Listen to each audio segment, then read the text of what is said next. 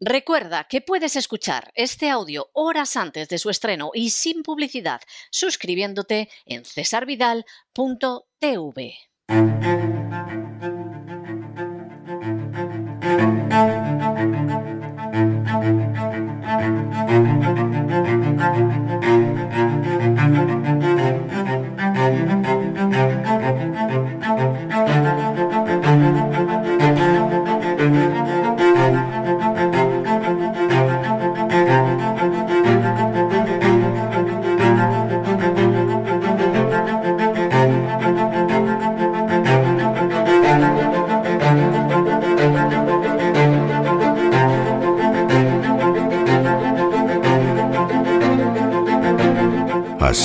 España, con César Vidal y Lorenzo Ramírez.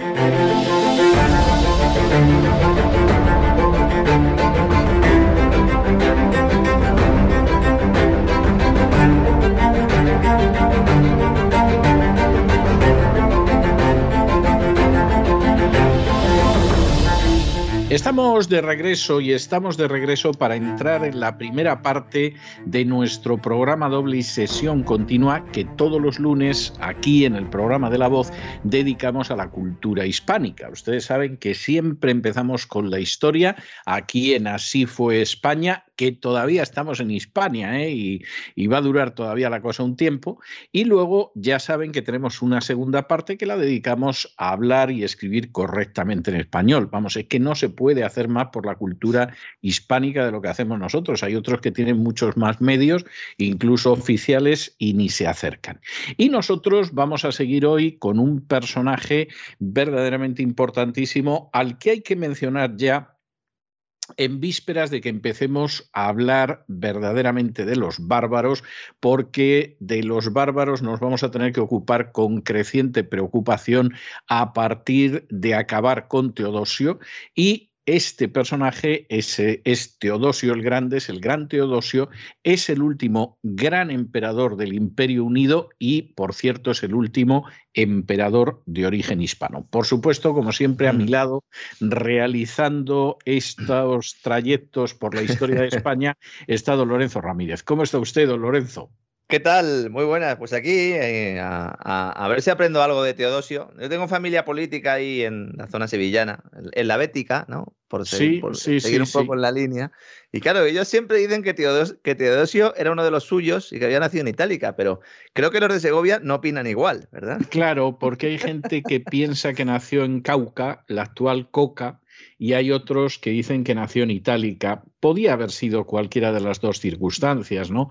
Ahora, lo que era desde luego hasta la médula era un hispano clarísimo.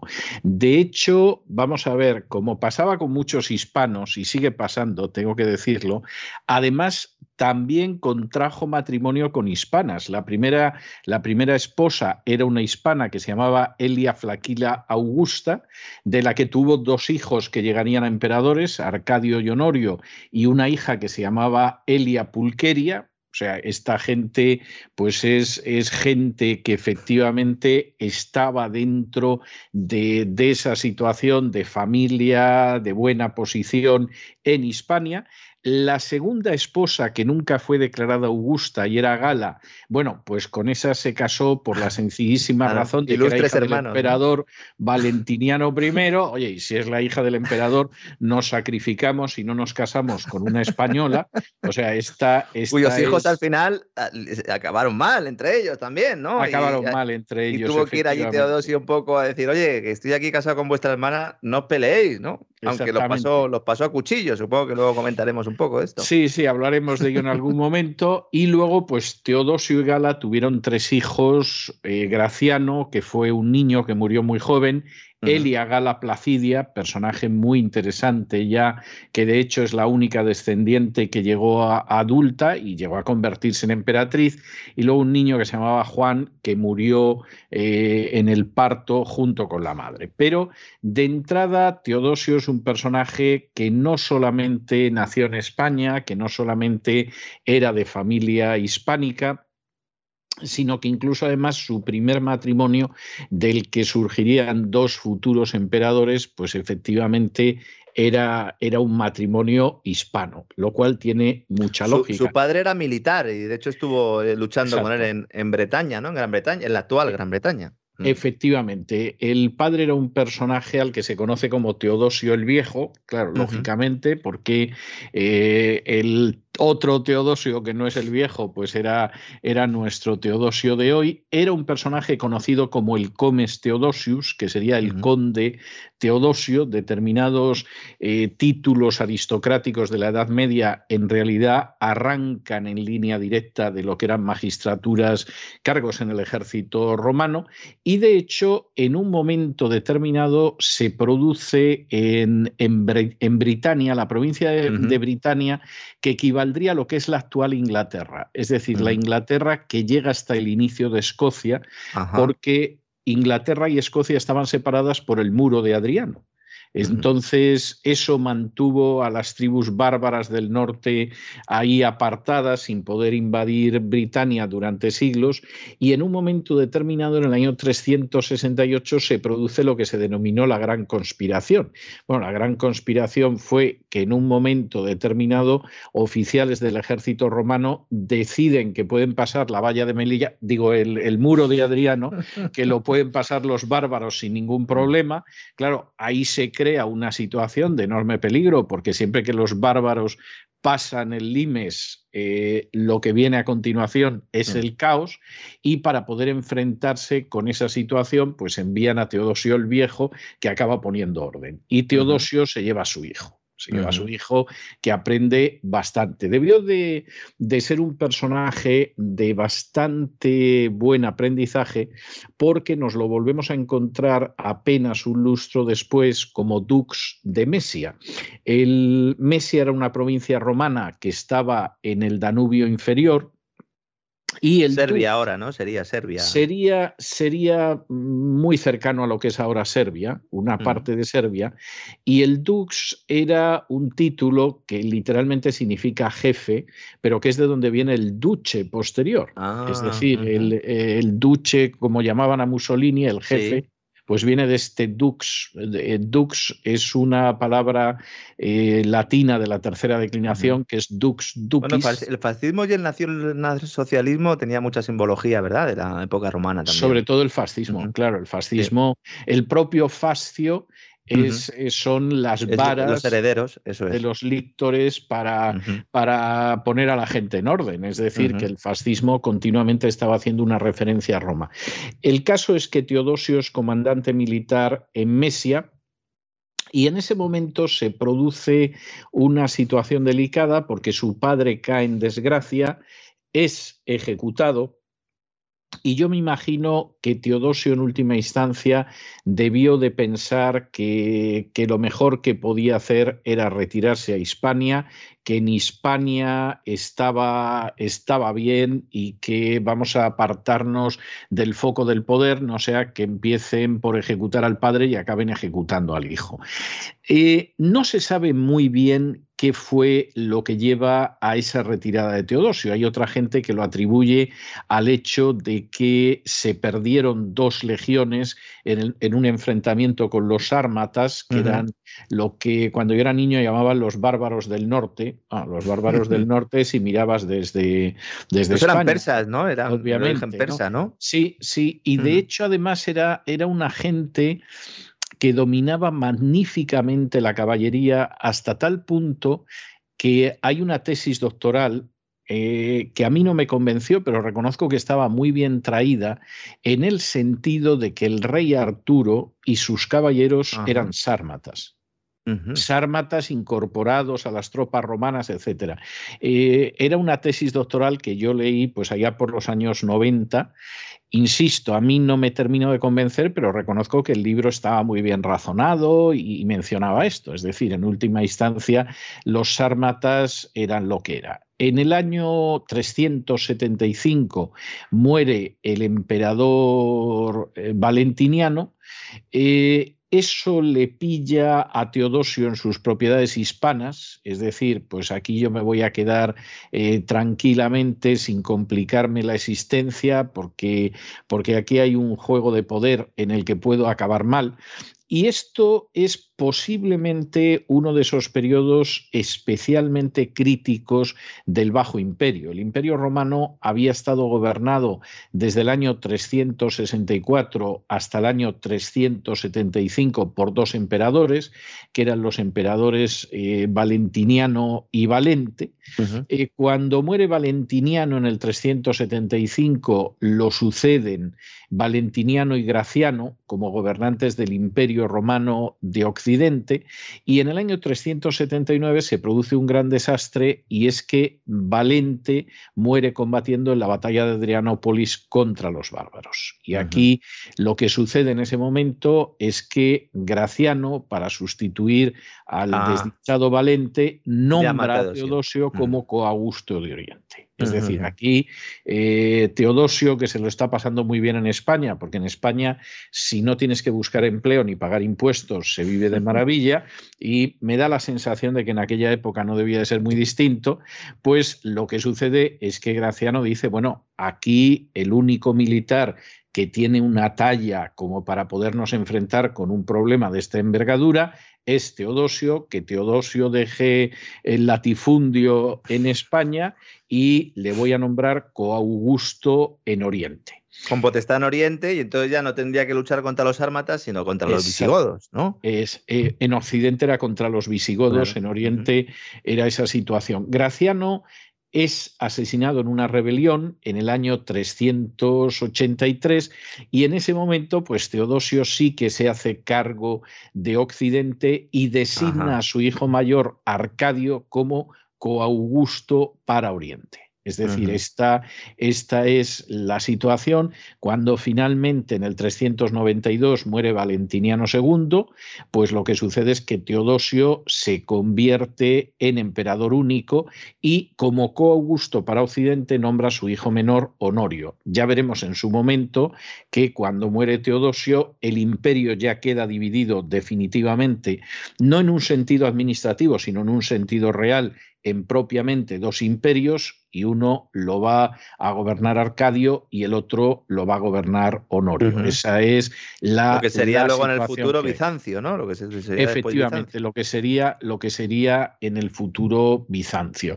Eh, Teodosio, como estaba usted comentando muy bien, tiene una situación eh, tremendamente grave que es enfrentarse con los godos y con sus aliados. Cuando cuando él es llamado para que deje Hispania, donde está tan a gusto y viviendo tan bien, bueno, la gran amenaza en ese momento son los godos y los aliados. Los aliados que son los vándalos, que los veremos luego en España, seguramente a la vuelta de unas semanas, los taifalos, los bastarnos y los carpianos. Esta gente estaba en la zona de Dacia, que es eh, Rumanía, y en Panonia, y efectivamente esto que se denomina la crisis gótica es lo que lleva a Graciano a llamar a Teodosio.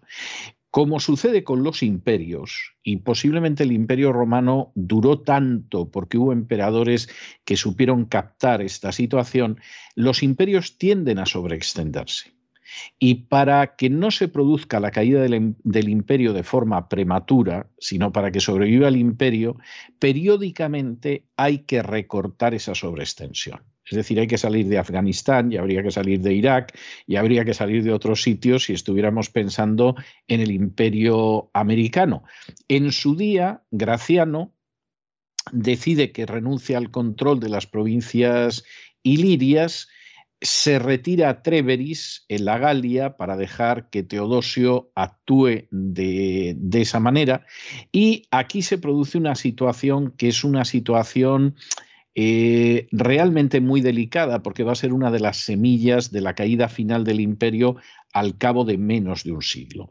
Y es que Roma carece de soldados para enfrentarse con los bárbaros. Y entonces decide reconstruir Teodosio el ejército romano de Oriente sobre la base de bárbaros lo cual eh, es tremendo. Años después también en Bizancio sería lo mismo con los turcos, que también se utilizaron por parte Efectivamente, y luego se pagó, se pagó muy caro. Efectivamente. Entonces, claro, la idea es que, eh, bueno, pues aquí eh, reclutamos a ciertos bárbaros, un ejército mercenario frente a otros bárbaros que vienen, nuestros bárbaros son los buenos, los bárbaros de enfrente son los malos, bueno, pues esto en un primer momento funciona, de hecho Teodosio consigue entrar en Constantinopla en el año 380, después de dos campañas, pero claro, esto tiene un coste tremendo, porque hay que premiar a los godos que en un momento determinado pues eh, hay que llegar a tratados con ellos.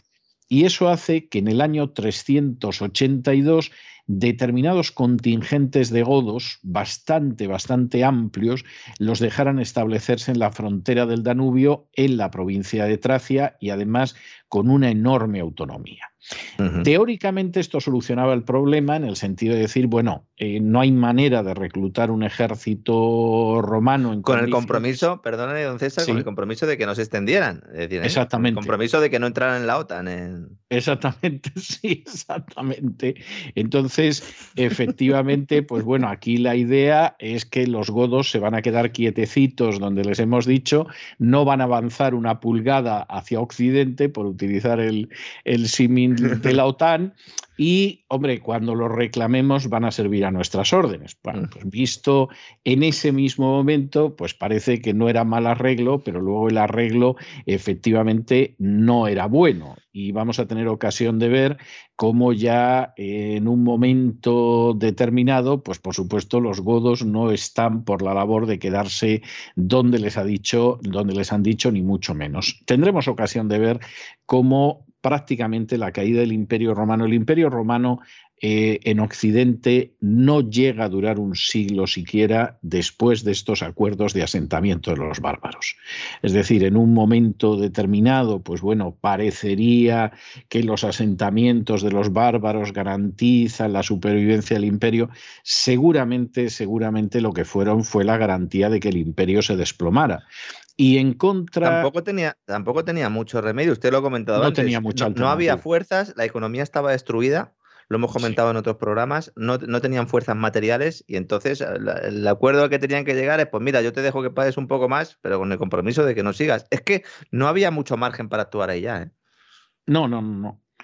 No, si desgraciadamente los imperios empiezan a corroerse antes de caer y en ese sentido pues no hay, no hay más vuelta de hoja. Es decir, esa es una de esas situaciones en las que el imperio casi venía dando tumbos desde el siglo anterior, desde la crisis del siglo III. Lo sorprendente es que consiguiera sobrevivir lo que sobrevivió. También posiblemente porque estamos hablando de imperios que eran mucho más consistentes y mucho más fuertes que otros imperios que han venido después y que han tenido una duración menor. Pero efectivamente el acuerdo este pues era Sí, eh, enfrentarse con la realidad y al mismo tiempo sembrar las semillas del final. ¿no? El Imperio Romano, como usted sabe, ha provocado muchas interpretaciones sobre su caída, pero Piganiol, que es uno de los historiadores de Roma que a mí personalmente me gusta más, lo sigo eh, releyendo periódicamente a Piganiol, Piganiol decía que el Imperio Romano no había caído, lo habían matado. Es decir, finalmente los bárbaros habían conseguido acabar con el imperio y a mí me parece muy difícil negar las tesis de Piganiol. Yo también creo que efectivamente el imperio romano en un momento determinado pues murió empujado por los bárbaros.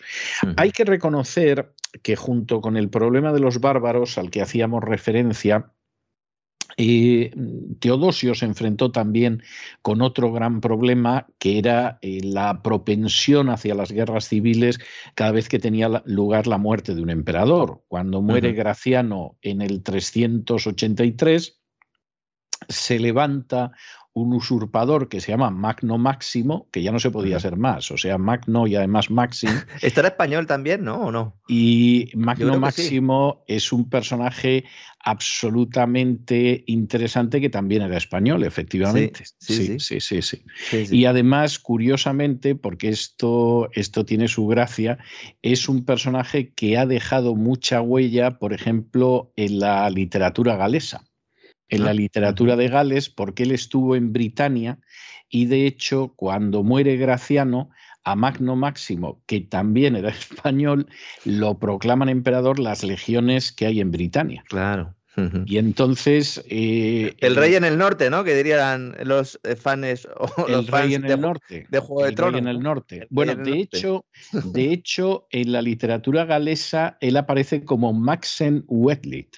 Pues fíjese. Que no suena a Magno Máximo, pero que además tú dirías un español que se llama Maxen Wedlit. Pues sí, sí, efectivamente. Y entonces, pues bueno, inicialmente el golpe o la proclamación en Britania tiene éxito. De hecho, Magno Máximo consigue controlar todas las provincias de Occidente, salvo Italia lo cual es bastante, bastante claro, o sea, es una de estas cosas bastante obvias y en un momento determinado, pues claro, Teodosio no tiene más remedio que enfrentarse con Magno Máximo. Lo tuvo muy difícil porque realmente entre controlar a los bárbaros en Oriente y procurar que no se desplomara todo lo que tenía prendido con alfileres, pues evidentemente Teodosio las posibilidades de combatir a Magno Máximo que tenía eran muy escasas. Pero cuando en el 387 Máximo, que no controlaba Italia, decidió entrar en Italia, pues a Teodosio no le quedó más remedio que enfrentarse con Magno Máximo. Se encontraron en un lugar que se llamaba Petovio en el año 388 y en esa batalla eh, eh, Teodosio se impone a Magno Máximo y por supuesto aparte de imponerse pues no le dio muchas más vueltas porque inmediatamente lo ejecutó. Es decir, aquí la cosa en ese sentido era bastante, bastante clara y eh, no hubo ahí el vencedor fue bastante claro. No acaba con ello el periodo de las guerras civiles, ¿no? Eh, en un momento determinado el emperador Valentiniano aparece muerto en su habitación. Eh, Valentiniano, Valentiniano II. No, segundo, exactamente. Valentiniano II Valentiniano, que aparece colgado en su habitación, aparece ahorcado, pues quien se hace con el poder, que era el Magister Militum Arbogastes, dice que había sido un suicidio, como ve usted, esto del ahorcamiento que apareces en tu habitación y los que se, se aprovechan de ello dicen que es un suicidio, esto no ha empezado ni con el caso de los marqueses de Urquijo ni con, ni con Epstein. O sea, esto, es, esto es bastante, bastante antiguo. Bueno, más, más que nada el, supuesto asesino, porque los marqueses de Urquijo le volaron la cabeza. Exactamente, no, el, supuesto asesino me refiero.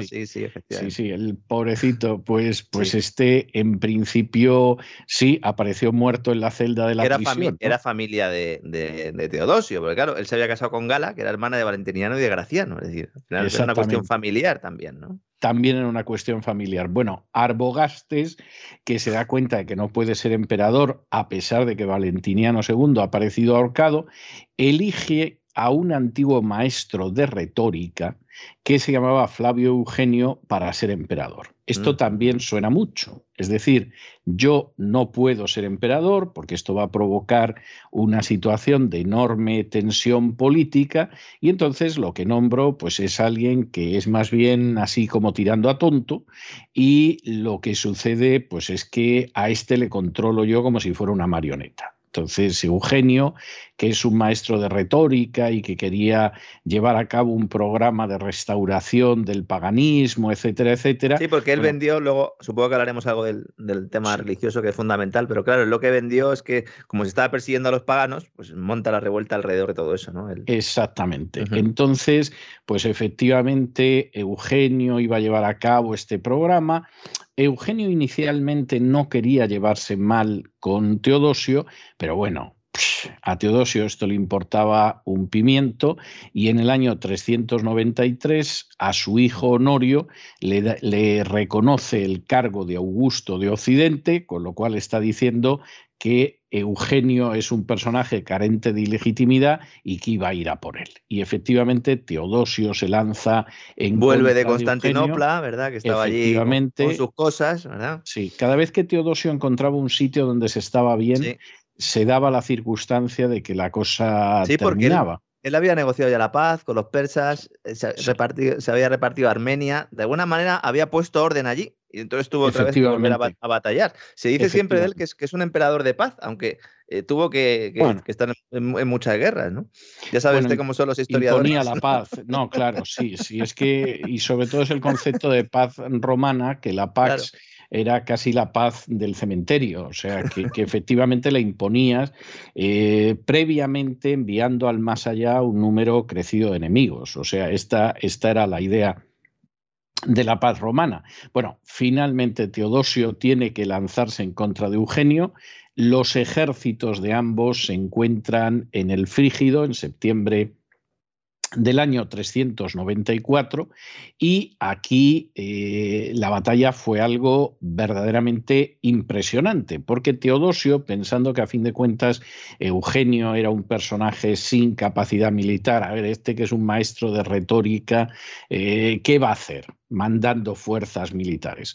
Y entonces Teodosio comete un gran error, que es que dice, bueno, pues yo lanzo un ataque frontal eh, apabullo totalmente, trituro las defensas de Eugenio y acabo por la vía rápida. Y aquí no perdemos el tiempo con otro tipo de cosas. Pero se da la circunstancia de que el ataque frontal de Teodosio, que era muy imprudente y que indica que Teodosio quería acabar por la vía rápida, pues eso es, es muy arriesgado, el ataque de Teodosio lo frenan las fuerzas de Eugenio. Y de hecho, la cosa queda de tal manera que eh, en ese momento Eugenio pensó que se había acabado la batalla y que la había ganado. Es decir, estos se han llevado un golpazo tan tremendo, han tenido que replegarse, etcétera. Evidentemente, esto, mm, esta batalla está ganada. Teodosio no va a tener más remedio que retirarse y reconocer que yo soy el emperador de Occidente. La verdad es que las tropas de Teodosio tenían la moral, no voy a decir por el suelo, vamos, debajo del suelo, y efectivamente la idea era que habían sufrido una derrota que era inexplicable, porque insisto, Eugenio a fin de cuentas, pues sí que este era un maestro de retórica. pero, es que, pero es que Teodosio, con todo lo especialista y lo experto que era en el ámbito militar, ni siquiera hizo un reconocimiento previo del campo Exactamente. Exactamente. No, no, a Teodosio le perdió la soberbia. O sea, fue decir, este es un maestro de retórica, eh, le voy a lanzar las tropas encima, se va a aterrorizar cuando vea que esto es un ataque frontal y aquí acabamos por la vía rápida. Bueno, por la vía rápida, el primer día de batalla acabó muy mal con las tropas absolutamente desmoralizadas. En ese momento, en ese momento, esa noche negra y triste de las, de, del enfrentamiento del primer día de la batalla del Frígido, sucede un hecho que, bueno, interprételo cada cual como quiera. Y es el hecho de que eh, supuestamente Teodosio recibió la visita de dos jinetes celestiales vestidos completamente de blanco. Esto, en fin, puede uno creer lo que quiera o que Teodosio, eh, para calmar las penas, se pasó en el consumo de alcohol esa noche y pudo soñar con los dos jinetes celestiales y pudo soñar con lo que quisiera. Eh, en fin, o, simplemente que fue una manera de animar a las tropas que hemos visto en muchísimas ocasiones a lo largo de esta serie. Usted Como las cruces que aparecen en el cielo, ¿no? Por ejemplo. Exactamente, por ejemplo, o recuerde usted aquel rey de Roma, bueno, recuerde a Sertorio, ¿no? Que tenía una cervatilla, lo contamos en su día, que le transmitía mensajes de los dioses, bueno, y los pobres hispanos, pues cuando llegaba el otro, eh, a cervatilla me ha dicho de parte de Júpiter que, pues los hispanos, los pobrecitos, se lo creían. O sea, esa, esa es la realidad. Fuera como fuese, lo cierto es que al día siguiente que Teodosio vuelve a atacar las posiciones de Eugenio, tiene la enorme suerte de que le pilla un fenómeno natural que es conocido como el bora.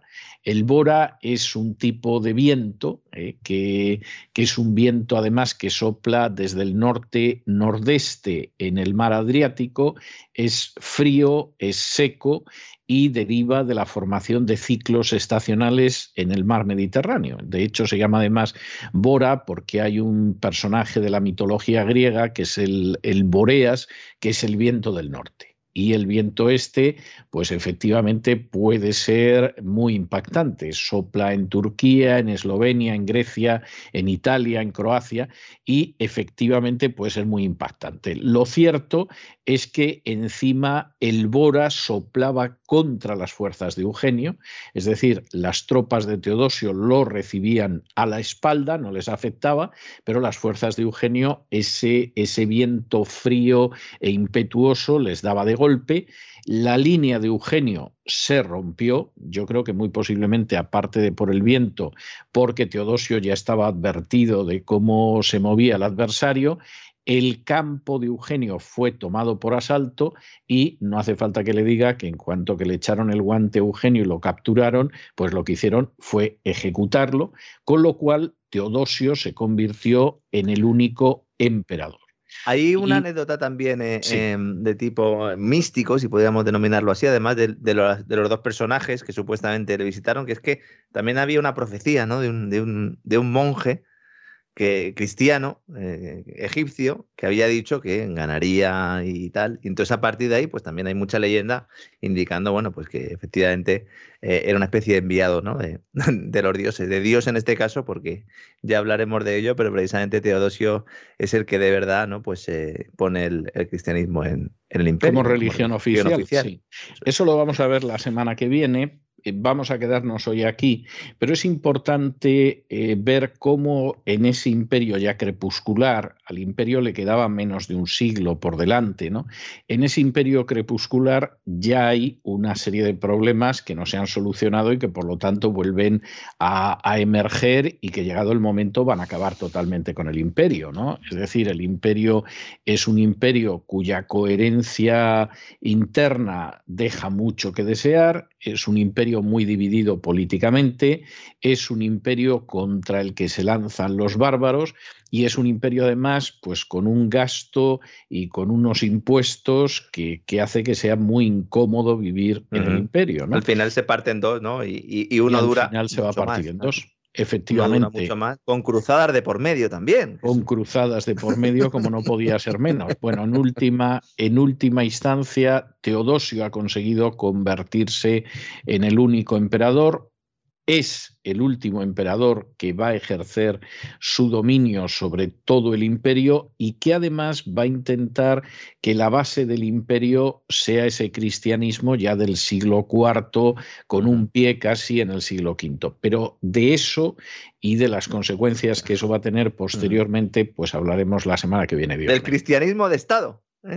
Del cristianismo de Estado, sí, porque en contra de lo que dice, de lo que se dice muchas veces de manera incorrecta, Constantino no impuso el cristianismo como la religión del imperio. Favoreció muchísimo al cristianismo después de otorgarle tolerancia, pero en absoluto se le ocurrió que fuera la religión del imperio a lo más que llegó fue a convocar algún concilio, que no es poco, y, a hacer que el cristianismo se llenara de paganismo para que hubiera más gente que se hiciera cristiana y no, no percibiera tanto el cambio, ¿no?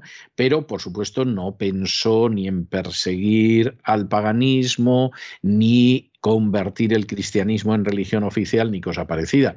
Eso es algo que se va a dar con Teodosio, alguno diría porque era español y ya se sabe que los españoles son intransigentes, pero yo creo que, esa es una acusación injusta en este momento de la historia y lo que sí nos encontramos es con el último emperador, que como tendremos ocasión de ver la semana que viene, Dios mediante, para intentar que sobreviviera ese imperio, va a convertir el cristianismo en la única religión oficial, va a proscribir el paganismo y va a acabar dividiendo el imperio de una manera que, como usted dice, bueno, pues en un caso el imperio apenas va, va a durar ya un siglo, menos de un siglo, y en otro caso, sin embargo, pues el imperio va a durar todavía casi mil años, ¿eh? que no es, no es poco logro, no es poco logro.